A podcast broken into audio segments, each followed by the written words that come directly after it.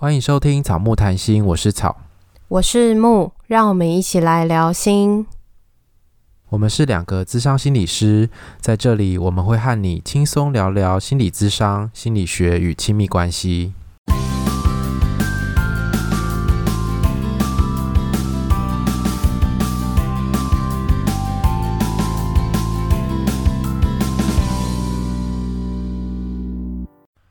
ONS 是个台湾的保养品品牌，母亲节到喽，ONS 要给你超前部署。即日起至五月九号母亲节，也就是草木谈心见面会的当天，任选两件 ONS 产品八五折，任选三件以上八折，消费满三百，超商取货免运费哦。加入会员有一百元的购物金，还可以立即使用。加入会员的消费者享有三十天的满意保证，使用无感或不满意皆可以无条件退款。结账时输入草木谈心的折扣码 G W H E A R T 就可以享有九折的优惠。这是我们第一次接夜配，好 好紧张哦！第一次有跟人家收钱的夜配。在我们接这个业配之前，ONS 其实有先把他们的产品先寄给我们使用。他寄了保湿喷雾、抗敏舒缓面膜跟保湿乳液。然后我打开那个包装的时候，我觉得他们的外观都非常的简单，就它不是那种外面的专柜品，很稀花的那种。对对对，就不是很 fancy 的那一种，它就是都非常简单。然后它的包装看起来都很朴素。看它的内容物其实也都很简单，然后打开用的时候会发现是没有香味的，就是它是可能都是那个产品原本的味道，所以它是没有添加任何的香精或者是一些无微博的东西。自己是蛮喜欢那个抗敏舒缓面膜跟保湿乳液，因为我的皮肤就是如果洗太热的话，可能脸啊或者是脖子都会很容易泛红。然后在试用的时候，就是洗完澡然后敷完脸之后，会觉得那个泛红的状况有改善很多。所以我就把另外最后一片库存留着，如果下次要去做脸的时候可以使用。你说做完脸的时候，那个脸会红红的吗？对，因为我会清粉刺。对，然后如果这时候来一个舒缓面膜，好像就很舒服。而且我敷那个面膜的感觉，其实它有一个淡淡的橙花香味，所以就是敷起来很舒服。然后凉凉的，你也不会觉得精华液很多啊，或者是滴的整个都是之类的。然后我也蛮喜欢那个保湿喷雾，因为有时候有一些洗面乳的那个洁净力可能太强了，所以你洗完脸的时候出来。脸就会觉得很绷很紧，可是用这款喷雾，你就赶快洗完脸之后喷个几下，让它吸收之后，就会马上感觉到好像有舒缓那个很紧绷的感觉，好像脸上有马上得到水分，感觉接下来夏天或是在冷气房蛮适合使用的。没错，然后我们还试用了一款保湿乳液，这个保湿乳液是他们新推出的产品，然后我自己个人也是很喜欢，因为它用起来是很清爽的那种质地。你知道用那种乳液的东西，就是最怕很油腻。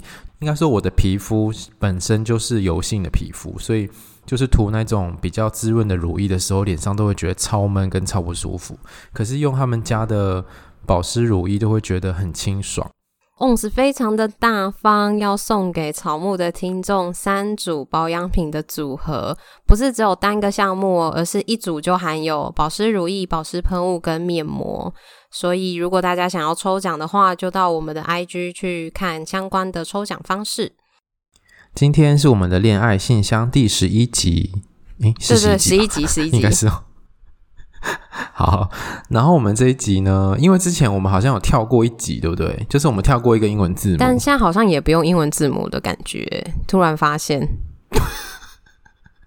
我觉得我们白痴，就是他觉得，呃，好像看起来好像也不用英文字母，不知道为什么自己在那边英文字母。是，我们前十集就做了一件白做的事情，就帮他们取了名字，后来发现不用名字，现在连英文字母都不用，越来越偷懒，有没有？就直接你跟我跟他就好了。好啦，可是这样我们要怎么叫他？就试试看好了。好，好，好，那我们等一下念的时候就就就用第一人称好了，这样就不会有这个问题。好啊，这个听众跟看起来应该是男友吧？是是男友，因为对方是要当兵。哦，好。她跟男友两个人都是上班族，然后在投恋爱信箱的时候，两个人交往了三年。会说投恋爱信箱的时候，是因为其实我们恋爱信箱已经持续了一段时间，所以他们交往的时间应该有在往上增加。但是讲到这个，可能三年半，讲到这个就会怕说，哎，等我们恋爱信箱出了，会不会人家又分手之类的？哦，拜托不要！我觉得如果分手了也没关系，就是听这个节目，你可能也可以。反思，就这段亲密关系的经验，让你成长或得到什么，或是更看清楚关系里面的自己，我觉得也是一件好事啊。那我们就来说一下他的故事。当初我不想跟他在一起，因为我不喜欢自己在爱情里面的样子，嫉妒、占有那些是我害怕的。我好累，不喜欢。如果只是喜欢，没有在一起的话，或许也不会要的这么多。男友当时说：“我们不会不好，也不会一直很好，等等的理由让我接受了这段关系。在相处的过程中，面对彼此很难看的一面，他总是脆弱时痛哭，而我却冷冷的看着，想着他会自己解决吧。我从小到大都是这样子被对待的啊，所以我其实不知道怎么安慰别人。接着，男友就会用恶毒的话攻击我，或是说要分手。”他说：“因为我没有反应，所以他要让我有反应，或者是不断反反复复的说‘走啊，滚啊，不要走’。你很厉害诶，你的演戏 演那个戏精上身。谢谢。我发现我从小到大，爸妈怎么对待我的方式，现在呈现到我的关系里，我非常的震惊，很想要跳脱出来，可是发现路径一直回到原本的模式。”好，那这个听众在关系里面的看法是，男友常常觉得是不是我没有做什么，所以他就怎样，很挫折，跟一开始差很多。那他也承接了他家庭里面的模式，他会像他爸妈一样不断的碎念，一直骂我。我就会说，我不是你的家人啊，你不能这样对我。那他们最近有发生了比较影响关系的事情是。他觉得在冲突的时候，他被卡死了。他不会回应像爸爸一样，爸妈在冲突的时候，爸爸是安静的那一个，只会想说等妈妈骂完就没事就过了。可是我发现我的伴侣好像是会不停的说话，好像在求些什么，或者是希望我给他什么。我们曾经有一起打架，抱在一起扭打。又一起抱着哭，肢体的拉扯，到后来连吵架都觉得很累。那他会冷笑，会激怒我，他会说：“你在这干嘛？我要你干嘛？你为什么不能给我安定的感觉？你为什么不安慰我？”可是冷静的时候，我们会讨论我们完全复制自己父母的模式。我们很害怕，也许是我自己也很害怕我的暴力倾向。我怕冲突会激发我的暴力，他也是。最近我们开始有好转一些，我开始会开玩笑了，没有那么严肃。但是他又开始怀疑他的人生，感觉不舒服的时候还是会攻击我。他会说：“你好没用，为什么不安慰我？为什么不给我什么什么什么什么等等？我不够流动吗？”他觉得我有所保留。他说他在关系里觉得有你就够了。我说我跟你完全相反。我是我有你之后，我认为你是我的靠山，所以我可以放心的出去交朋友跟拓展我自己。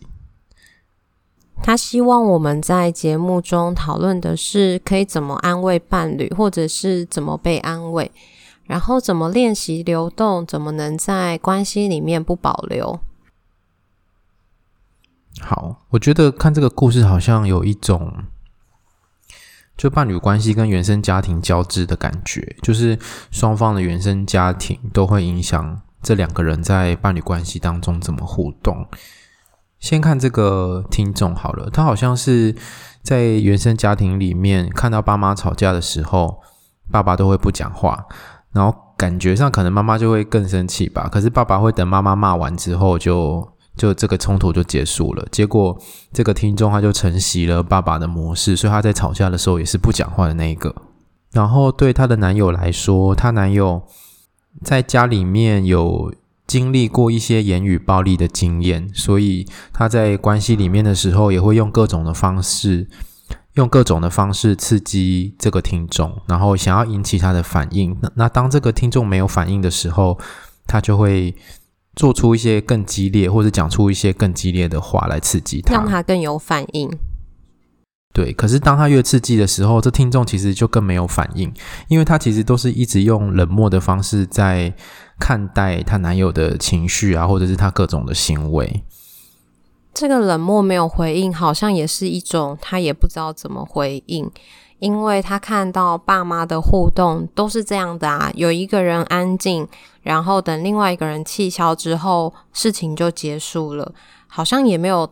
看到爸爸怎么去安慰妈妈，怎么去安抚妈妈，又或者其实这个听众自己也没有被安慰过的经验，所以要怎么安慰别人？他下面有提到一段他小时候的经验。他说：“我从小就是不会哭的人，我可以很快的压抑，然后又笑脸迎人。看到人哭的时候，我会觉得有点愤怒，甚至觉得没什么事啊，不需要哭吧。”但是同时又希望对方不要压抑，想哭就哭。可是我从小没有被安慰过，我不知道怎么样安慰别人。好，所以我们可以看到这个听众，他可能从小到大是，当他哭的时候，可能是没有被安慰的，所以他只能用压抑自己的情绪的方式长大。好像也会觉得那个哭是不好的，或者是到最后也觉得哭好像没有什么帮忙。因为也没有人会安慰我，或者是我可能还要收拾自己的情绪。对，所以她可能长大之后，面对男友的这么多情绪的时候，她其实也不知道怎么办，所以她男友才会一直在她的关系里面抱怨说：“你都不安慰我。”但其实她也不知道怎么安慰他。我不知道男友会不会有一个感觉是：当我难过的时候，你不安慰我，好像你不在乎我。这个男友好像很明显的有这个需求嘛，自己当自己有情绪的时候，是希望可以被安慰的，或者是好像可以从要从别人身上得到什么慰藉那种感觉，但是好像他一直在关系里面是得不到，得不到就会一直要，可是另外一方也没有办法给他，又或者他也不知道怎么给他，然后两个人就会在这个循环里面。而且我觉得两个人在关系里面的期待好像是不太一样诶。她的男友是希望是被安慰的嘛？可是，可是这个听众他其实是觉得说，诶，关系里面有你就够了，就是我知道你在，然后我会去发展我自己想要做的事情，去发展我自己，然后就感觉上好像那个男友就会自己觉得自己被丢下了，或者是男友的那个情感陪伴的需求比较高。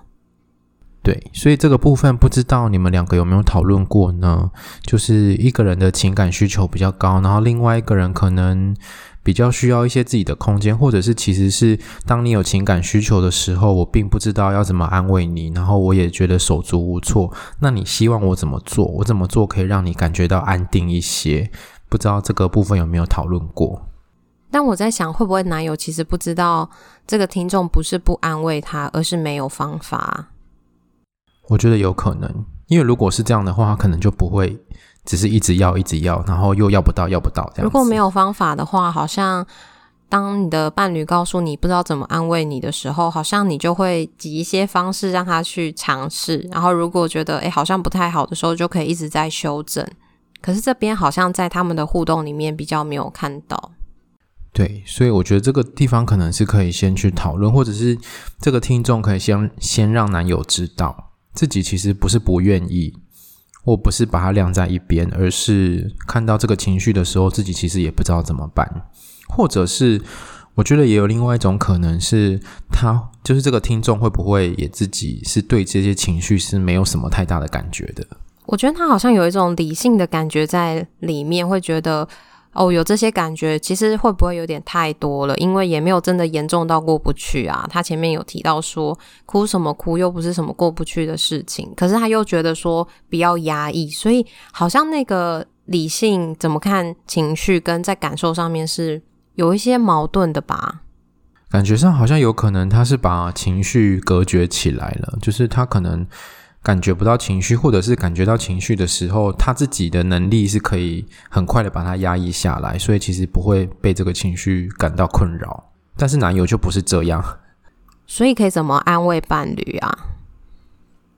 因为我觉得在这个关系里面，好像也不是安不安慰的问题，而是这个她的男友很想要靠近，可是他好像没有办法让他靠近，就是应该说他靠近的方式是没有让男友感觉到满足的，还是说其实这个不是安慰，而是一种回应？就是当男友表达这个情感需求的时候，他可以怎么回应他的情感需求？例如说，他说：“你怎么都不……你为什么不安慰我？为什么都没有给我安定的感觉？”对，好像就是，嗯、呃，他很受伤、很难过，在那边的时候，你是远远的看着他，仿佛是一个旁观者。可是，如果他想要你回应他，会不会是一种，就是好像是你跟他在一起的感觉？因为如果你什么都没有做，然后就是看着他，好像在看戏一样，是一个局外人的身份。可是或许他期待是我们两个不是一起的吗？我希望你可以安慰我。那个安慰一定要说些什么话吗？还是有的时候一些行为上面的安抚，或者是帮他拿卫生纸，帮他倒杯水，听他说话，这就是一种安慰。对，好像是传达一种说，哎，我理解你现在有这样子的情绪，然后我在你身边，你可以好好的讲，或者好好的哭，好好的发泄，我都在。或者是问他说，那现在我做些什么可以让你好一些？